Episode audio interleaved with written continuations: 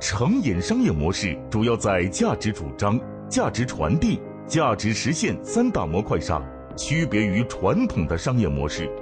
由于互联网的快速发展，一些传统行业开始寻求变革，纷纷与互联网结合，打造全新的商业模式。这种新的商业模式对传统的商业模式的冲击，无疑是巨大的。那么，传统产业在产业互联网的冲击之下，该如何转型升级呢？好，我们接下来呢来探讨这个价值传递这个模块。那在价值传递这个模块呢，我们也是分成三个三个子模块。那么首先来看，我们是渠道模式。我们讲渠道模式，我们叫没有店铺，只有体验。没有店铺，只有体验，怎么理解呢？也就是说，现在传统的实体店，如果你不能够给客户很好的这种体验感的话，那么这样的店铺它一定会被现在我们讲的电子商务所冲击。那沟通模式没有广告，只有有染。我们有一句话叫“广告是不会自动传播的，只有话题可以传播”。所以那，什么叫有染呢？有染就是说你要跟这些势能、影响力比较强的这些话题、这些人物啊去发生关系。那么借助这些高势能的人，那么去传播你自己。那么客户模式，我们叫没有营销，只有口碑。应该讲，在移动互联网时代，现在口碑就是最终极的营销模式。因为所有的现在透过移动互联网，那么一个不知名的品牌，只要你能够超出客户的预期，你可以立刻变成一个全国性的品牌。这跟过往我们传统营销整个的模式已经发生了翻天覆地的变化。所以，只有你做出极致的产品，做出超预期的产品，客户他就会自发的帮你去进行口碑的传播。所以我们叫没有营销，只有口碑。那么在价值实现的这个模块呢，我们首先来看成本模式，我们叫没有成本，只有剔除。在商业模式的升级方面，如果你能把大家习以为常的成本给砍掉的话，你的商业模式就能够得到升级。甚至是彻底的升级。收入模式我们叫没有收入，只有补贴。这个什么概念？现在出现了非常多的免费的商业模式。其实免费的商业模式有免费的一方，那么一定会有补贴的一方。所以现在我们看到免费的模式大行其道，但是最终都会去延伸它的价值链，向用户去收费。最后一个模式我们叫壁垒模式，没有壁垒，只有迭代。对于任何一个商业模式来讲，如果你没有壁垒的话，没有竞争壁垒的话，那么你的竞争对手呢，他可以轻易的拷贝你。如果他在别的方面实力非常强大，那么他会轻松的去啊把你 PK 掉。那么你只有不断的去自我进化，去自我迭代，升级你的壁垒，那么才能建立真正属于企业的护城河。那么我只是简单的跟大家来过一下这个成瘾模式的啊九大子模块。那么这九个模块呢？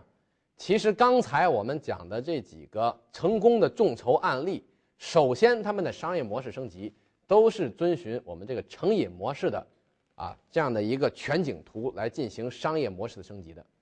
那不管你是 B to C 的企业，还是 B to B 的企业，还是 C to C 的企业，所有的行业，所有的啊企业都可以按照这样的一个成瘾模式全景图，那么在不同的模块去进行商业模式的梳理。我们相信呢，都能找到属于你自己的商业模式的一个升级路径。那对于说传统的产业如何进行转型升级呢？我相信很多的老板呢，大家对这个话题一定非常关心，尤其是我们的传统企业老板。那我们说现在必须要运用产业互联网的三大思维来进行转型升级。那么是哪三大思维？第一就是互联网的思维，尤其是 O to O 的重度垂直这种思维。那对于说我们的传统企业老板来讲呢，那单纯的提互联网思维，很多老板可能他也不是说理解的特别深刻。但是对于我们传统的老板，我们的优势其实是在于线下，而不是在线上，所以我们一定要首先充分的利用我们线下的优势。这方面的话，我们提出一个重度垂直的理念，因为你所在的行业，你所积累的经验，这些呢是通，呃普通的互联网企业所无法企及的。你一定要充分利用你在行业内的这个资源以及深入研究，只有这些深入研究，你才能真正洞察你这个行业、你的客户的啊这种真正的需求点。那么同时再结合线上的互联网思维呢，去构筑一个 O2O 的一个商业模型。那么第二呢，我们讲是众筹思维。那么众筹思维，我相信在今天的这个讲座当中一直是贯穿始终的。众筹思维，我们谈论的其实就是 C to B，也就是说，你是需要首先去关注你的族群，那么把整个的产业价值链进行一个重新的再造。第三个思维就是我们讲的叫无边界思维，无边界思维实现企业的跨界和越轨。为什么现在很多企业能够成功的去跨界呢？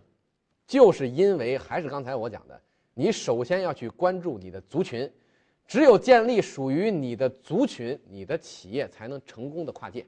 就好像锤子手机的罗永浩，好像这个逻辑思维的罗振宇一样，他们都是因为成功的经营了属于他们的族群，他们的企业才可以想卖什么就卖什么。这也就是说我们说的跨界，而不是说在你。没有族群的情况下，你盲目的啊去搭配啊去做一些所谓的异业结盟，其实是毫无意义的。那么我们来看一下传统产业啊，在这个产业互联网时代成功转型的很多的案例啊。那么首先，我们给大家看到这幅图呢，叫雕爷牛腩。我相信在北京的企业家朋友们可能会听说过这家这家公司，这家公司。我们乍一看，它是传统的餐饮企业，但是当它有四家店的时候，它就得到了六千万的风险投资。它目前在全国有六家店，它的市场估值就超过了十亿人民币。我们来讲，如果只是开几家小小的餐饮店来讲，其实很多人可能只是觉得它是个小生意，但是居然。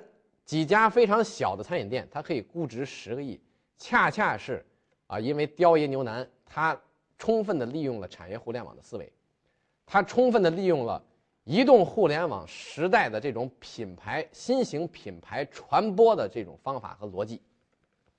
我们再来看这家公司叫合离家。合离家是做什么的呢？做美甲的。做美甲这个生意，大家觉得大还是小？那很多人可能觉得是个小生意，因为随便你在路边开个美甲店，你就可以做这个生意。那么合离家的商业模式是什么？它是构建了一个基于移动端的 APP，也就是说一个平台的模式。它让所有在美甲店打工的这些人员呢，可以入驻到它的这个平台上面。那入驻到它平台的好处，它通过这个平台可以给这些在美甲店打工的人员去对接高净值的。高端的这些女性的用户，所以这些在美甲店打工的人员可以透过他这个平台实现自主创业。透过他这样的平台模式，就把所有的美甲店的员工都能够汇集在一起。所以这样的一个项目，他在三个月的时间之内就拿到三千万人民币的风险投资，现在的市场估值也超过几亿的人民币。与此同时，有另外的做美甲的平台，跟他一样的模式，也拿到几千万的风险投资，这说明一个什么问题？这说明中国的市场是足够大的。那么在任何一个行业当中，任何一个市场当中啊，都能够出现若干家上市公司。那么要告诉大家一点的是，刚才这家做餐饮的企业雕爷牛腩，和这家做美甲的企业合力家。他们的老板是同一个人，也就是说，现在我们来看到，来打劫我们的人，他往往是从外界来打劫的，他一定不是本行业的人。那么，雕爷牛腩的这个创始人之前还做过一个品牌叫阿芙精油，所以他是一个连续成功的创业者，但是他一定是他结合了产业互联网的这些我们讲的最新的这些创业的这种理念和思路。他才能够在不同的行业当中去持续的创业成功，并且他的创业模式，大家可以看到，他都是在非常短的时间之内，就透过构筑他的新型的商业模式，能够快速的引进千万级别的风险投资。那这样的话，他可以远远的把他的竞争对手抛在身后。我们再看这个例子，叫叫个鸭子。这个公司呢，它实际上也是我们的一个联合创始人参与投资的。大家一听到这个名字，可能很多人就笑了。那你看到这幅图片之后，你可能也会感觉到非常有趣。因为叫个鸭子这个名字就给人无限的遐想。但是告诉大家，它也是做餐饮的，但是它是运用纯互联网的餐饮手段。这个企业的创始人他之前在百度做社区运营，所以是非常具有互联网思维的人。他们做的这个鸭子是一个纯外卖的鸭子，也就是说它是不开店的。所以刚才我们讲的成瘾模式当中，你看成本模式这里面，它把最大的成本也砍掉了。那于是它的整个的盈利模式就会比较好。它仅仅通过在微博和微信端，在前期连官方网站都没有，两个月的时间，仅仅通过社交网络就卖出超过一万多只鸭子。它的一只鸭子的客单价大概在一百四十五块钱人民币左右。所以这样的话，它大概两个月的时间，它的营业的流水达到了两百万人民币。那么透过它的这种模式，它迅速的拿到了六百万的天使投资。那么这家公司现在的估值是五千万。那么刚刚他才在北京的建外 SOHO 地区开出他的第一家餐饮店。所以我们来看这样的一个互联网新型的一个餐饮的项目呢。它完全跟传统的餐饮的模式就发生发生了非常大的变化。还记得刚才我提到的伯克斯法则吗？我们讲，一个好的创意价值一百万美金。光这个名字大家一听笑了，我告诉你，这就是好的创意。好的盈利模式，它没有店租，它只它一开始是没有店面的，它的盈利模式 very good，非常不错。第三，它的管理团队，那么它的。管理运营团队全部是从百度啊，在做这个移动互联网社区运营的，在移动在互联网的推广方面是非常有经验的。第四，他的董事会，他的董事会构成哪些人呢？因为这些他的天使投资人就构成他的董事会，有知名的天使投资人，同时还有一位是华谊兄弟的老总，叫王中磊。那么为什么要引进王中磊作为他的董事会成员，作为他的投资人之一呢？非常简单。因为华谊兄弟有非常强大的明星资源，那么这些明星就可以帮助去传播这家公司的产品。那么他在让王中磊进来当他的投资人的时候，其实这些都约定在先的，一定是说我认可你的资源，并且你的资源要能够拿出来给我用，我才让你来作为我的投资人。第五，巨大的产品市场前景。那么作为他的这个秘制的鸭子呢，我吃过，口味确实不错。应该讲，作为一个消费品来讲，它的市场前景也是比较巨大的，所以我们来看，它完全符合刚才我说的伯克斯的五个法则。那么，于是这家公司几个月的时间之内，它就能拿到风险投资，估值那么超过了五千万，这就是我们现在讲的新型的创业模式。当然，它的模式有没有可能继续升级呢？我们认为完全有可能，运用众筹的理念，完全有可能继续的去进行升级。所以我们自己。也打造出了一个互联网餐饮的品牌。我们做的这个品牌叫“我爱吧嗒吧嗒”，这个名字大家听了可能感觉比较抽象，是什么意思呢？因为比较美味，所以你要吧嗒吧嗒嘴嘛，对吧？所以叫我爱吧嗒吧嗒。他选择的一个产品是什么呢？我们选择的是一个叫猪蹄儿的产品。那么猪蹄子一说，首先我们的女性企业家们大家都会知道。猪蹄子它是富含胶原蛋白的，而且它是唯一吃猪蹄是不长胖的，知道吧？它只会哎帮助你美容，所以它解决了餐饮当中很多美女啊爱美食的一个矛盾，因为很多女性啊喜欢吃，但是又怕胖。但是有了猪蹄的这个产品呢，它就可以放开吃了啊，因为还可以美容。所以这样的一个猪蹄的产品，我们也是利用纯互联网的模式去做的，我们前期没有店。我们是把它做成一个套装的模式，那么每一呃客单价是多少钱呢？客单价是在五十八人民币左右。但是这个外包装我们采用的是乐扣乐扣的盒子，乐扣乐扣的这个三个盒子加起来的零售价呢，大概市场上要卖七十多块钱。但是我们加上猪蹄儿，加上米饭，加上我们的这个小料。居然只卖五十八块钱，大家觉得合理吗？那么为什么要这么卖呢？很简单，当一个用户，当一个女性的用户，他看到这个包装的时候，他可能就已经决定要购买了。同意吗？所以这样的话，在前期我们就可以产生比较不错的现金流。那么当然，零售价是七十多块钱，但实际我们的采购价肯定没有那么贵。但我们计算过、测算过，每一单大概我们要贴十元。但是这就是互联网的逻辑，也就是说，在前端的这样的一个极致的产品，我们是不赚钱，甚至是贴钱，为的是获取我们的终端用户的数据。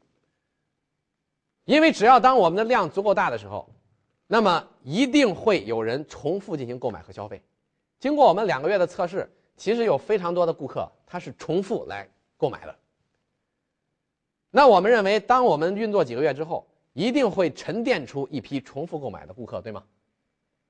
那么面向这批忠实的顾客的时候，我们可不可以发起一项众筹活动？比如说，很简单，每一个顾客，我们说五百元，你就可以参与我们的众筹店。五百元，除了你有这家店的股权之外，我还给你，比如说五百元的代金券，你觉得？划不划算？我相信，对于任何一个消费者来讲，五百块钱对于他来讲都不是问题，更何况是对于已经测试过我们产品的这些忠诚的用户。所以，这是我们对基于弱关系链的这种众筹方案的设计。当然，这个众筹方案呢，我们目前还没有实行，但是从整个的商业逻辑上来讲，是完全可以行得通的。我们再来看饿了么这家公司，不知道各位有没有听说过？那么这家公司是做什么的呢？他是专门做外卖的，也就是说，你点餐，他直接会帮你把这个餐呢送到你家。做外卖，大家觉得这个生意格调够高吗？或者这个生意够大吗？可能很多人一开始都看不上这种生意，但是现在饿了么这家公司，它现在每天的外卖的订单量超过一百万单。最近这家公司刚刚拿到了。一轮的融融资，啊，是大概八亿美金。所以大家思考一下，也就是说，这家公司它现在的市场价值已经肯定是几十亿美金了，仅仅是一家做外卖的公司，而且成立不过几年的时间。所以它其实都是透过一个非常传统的产业，现在透过移动互联网进行了一个商业模式的重塑，一个升级。那么就产生出一个巨大的经济价值和效益。那么当有了这种规模效应的时候，就立刻可以吸引外部的风险投资商来助推它。那么房产中介这个呢，我就不多说了啊。现在在房地产的领域也有非常多的商业模式的创新出来，因为越是一个传统行业越不透明，给客户的痛点越多，那么在移动互联网时代，这种行业被改造的空间就越大。所以我们之所以说现在出现很多颠覆性的模式，其实就是针对原来这些传统的啊客户痛点很多的产业，比如像婚纱摄影啊，凡是这种暴利产业，大家要相信，在未来在移动互联网时代，它的暴利一定是不可持续的，而一定是谁给顾客提供独特的价值、独特的全新的价值，它才能够长期的在这个市场上去生存。最后一个小例子，我们来看一个代驾业务。大家觉得这个业务大吗？过往只是一个老板啊，雇两呃有两个面包车，雇几个司机就开始做这个代驾业务了，是非常零散、非常分散的。但是在二零一一年的时候，有一个年轻人呢，他深入调研到这个行业，他发现这个行业很多的客户痛点，于是借助了移动互联网，他也构筑了一个平台，把所有的这些可以做代驾的司机汇总在他的平台上，现在可以实现七到九分钟你叫代驾。就有代驾立刻会出现在你面前，同时客单价非常之低，三十九块钱就可以。那么大家来思考一下，过往不是说代驾这个市场没有需求，而是说大家感觉这个服务太麻烦了，所以即使我喝了酒的话，我可能忍一忍，或者我偷摸自己就回家了，我不会去叫代，我不会去叫代驾。但是现在。透过移动互联网，把传统的很多模式进行了改造之后，当我们使用一项服务非常便捷、非常方便的时候，这个时候原来很多的需求就被激发出来了。所以现在每一次喝酒，哎，我们都说，哎，没事，你赶紧喝吧，叫一代驾嘛。所以这样的话，这个市场的需求完全被它生生的激发出来。这家公司目前的市场估值也超过了二点五亿人民币，二点五亿美金。我们讲的所有的这些例子，大家最后，我可以用这张图跟大家来进行总结。那么这张图，我认为它对于我们所有的企业家来讲，尤其是我们的传统企业家来讲，非常的重要。我刚才讲的所有的这些案例，他们其实都是非常传统的，甚至说非常原始的这种业态。但是现在这些传统的企业纷纷借助了移动互联网进行了一个转型。我们讲现在已经全面的从消费互联网时代。转向到了移动互联网时代啊，转向到了产业互联网时代。那么，消费互联网时代有三个典型的代表：百度、腾讯和阿里巴巴。腾讯改变的是人跟人之间的连接方式，百度改变的是人们信息的获取方式，阿里巴巴改变的是人们的消费方式。我们讲这些消费互联网时代，他们改变的只是我们人们的生活方式。它是一种浅层次的改变。那么，在产业互联网时代，我们说，透过跟消费者合谋，我之前特意强调这个理念。我们现在可以运用移动互联网跟顾客进行非常方便的合谋，将改变我们企业生产和研发的方式。透过智能物流去营销化、去中间环节化，可以改变物流跟销售的方式。那么，透过互联网金融和众筹，可以改变企业金融和资本的获取方式。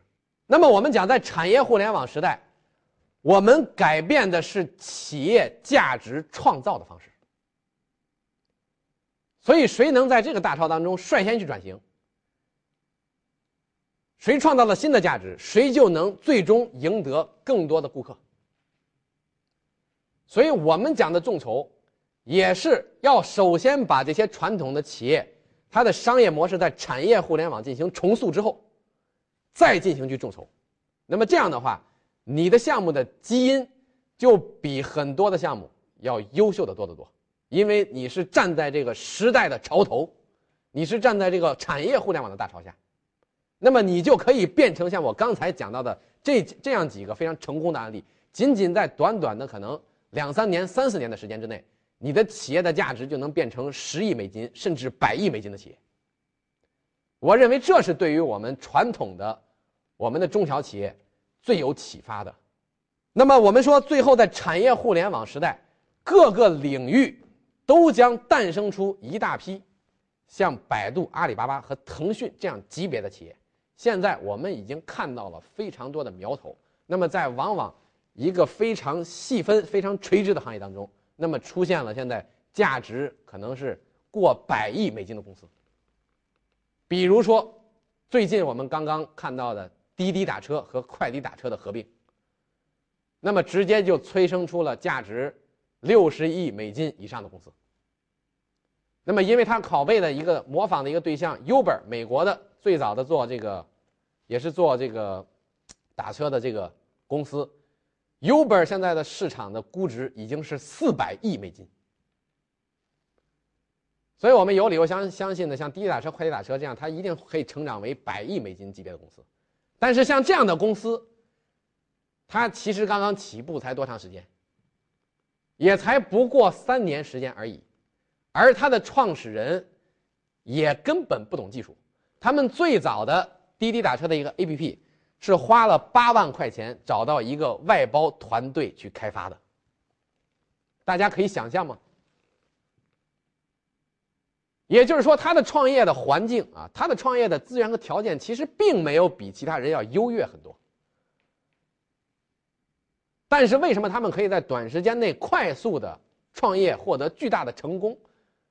是在于他们抓住了大的趋势，他们抓住了产业互联网的这样的一个趋势。他们运用了移动互联网，将传统的产业进行了彻底的再造。所以，我们讲，在产业互联网时代，在传统行业各个领域都将诞生出啊更加伟大的公司。这是给我们所有的我们的中国的企业家一个非常巨大的机遇。因为在移动互联网时代，中国现在可以讲走在了全世界的前列。因为在 PC 互联网时代，我们整体落后美国五年，但是在移动互联网时代，我们中国人的特性，大家都非常喜欢玩手机，所以这让我们的移动互联网真正的应用啊，走在了世界的前列，这是非常啊值得骄傲的一件事情。所以这必将给我们的传统企业家带来一个更大的机遇。在产业互联网时代，企业必须与消费者合谋，改变企业的生产与研发方式、金融与资本的获取方式，以及物流与销售方式。从诸多案例中，我们可以看到，许多传统行业通过众筹的方式调整企业的商业模式，获得巨大的市场。那么，作为一个投资人，如何在众筹这个平台上做好投资决策，降低投资风险呢？